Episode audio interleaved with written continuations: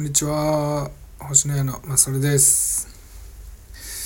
えーそうですね。最近私ちょっと瞑想にすごく興味を持っていまして瞑想を実際にやってみたり瞑想について調べてみたりしています。そこの頃なんとなく何かはわからないけどなんか根本的に間違えてる気がするなとかそんな感じの漠然とした不安を感じてたりその不安のせいかいろいろなことに対して集中力が散漫になってたりしたんですよね何をするにも。なのでその不安の原因を突き止める方法か何かを間違えているのかどうかを知る方法はなんかないかなと思って探し続けてましてでそこで瞑想に出会ったんですよ。で今のところ結果は約2時間の瞑想を5日間続けてることができていて、まあとてもいい感じなんですよね今のところ。集中力散漫はもう解消されて漠然とした不安も感じない状態になってます。で2日目から瞑想2日目からもうはっきりと効果が実感できてましたね。でこれからの課題は、まあ、本当続けていけるかどうかですね。まだ5日目なんで。もうこれを毎日続けて習慣にしたいと思います。まあ実を言うと瞑想も67年前から知ってたんですがなかなか習慣にできず気が向いた時だけたまに瞑想するっていう感じだったんですよ。でここに来てなんかその漠然とした不安感とかを克服されたするためにもう一度瞑想の習慣化にチャレンジし始めてるんですよね。で本当ここ最近その瞑想をまた目覚めたきっかけはそのユバルノア・ハラリさんの著書21レッスン21 21レッスンズ21世紀の人類のための21の思考っていう本の中で最後の最後に瞑想について書かれて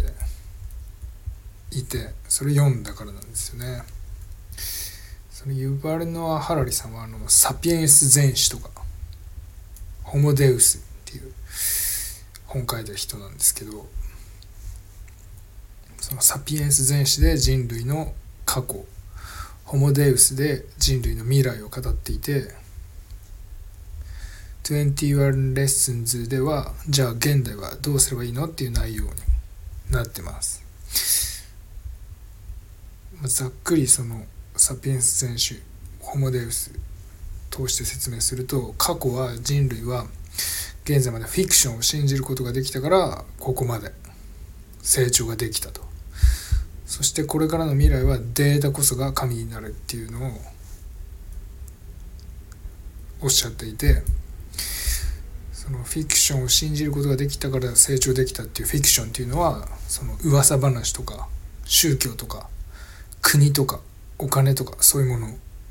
ですね。そういうフィクションを信じれたから人類がすごい成長できた。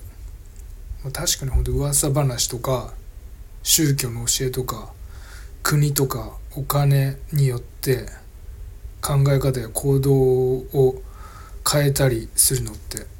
変えたり決めたりするのって人間人類だけですよね。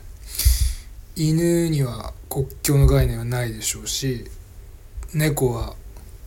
宗教信じてないでしょうしチンパンジーはお金を儲けるためになんか企んだりしないですよね。そういうことできるの人間だけだ人類だけだっておっしゃってるんです。でデータこそが神、まあ、未来の話でデータこそが神っていうのは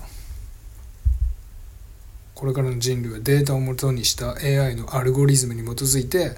もう行動をするようになると。もうそのデータとか AI の奴隷みたいになるっていうのを予想されてて、まあ、そうですね。すでに私たちも今何か買い物する時 Google で検索して買うものを選んだりしますよね。なんか習い事とかするにしても Google とかで検索してどこで習い事するかとか決めるし飲食店を決める時ご飯食べに行く時食べログをめちゃくちゃ参考にして決めてたりしてませんか？すでにもう AI アルゴリズムに行動を支配され始めてる気がしませんか？しかも AI アルゴリズムはまだまだ進化の途中でもっともっと賢くなっていくんです。っていうのがハラリさんの未来の予測で。でそのフィクションに振り回されたりアルゴリズムの奴隷にならないためにはどうするかその方法は瞑想だよっていうのが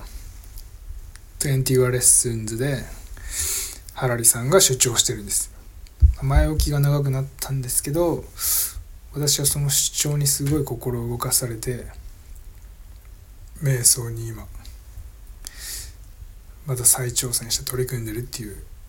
感じです。またこれからも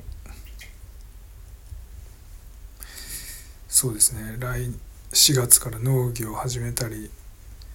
していろんなのでいろんなことで不安になったりすると思うんですけどその瞑想を続けてどんな感じで瞑想が役に立つのかこれからも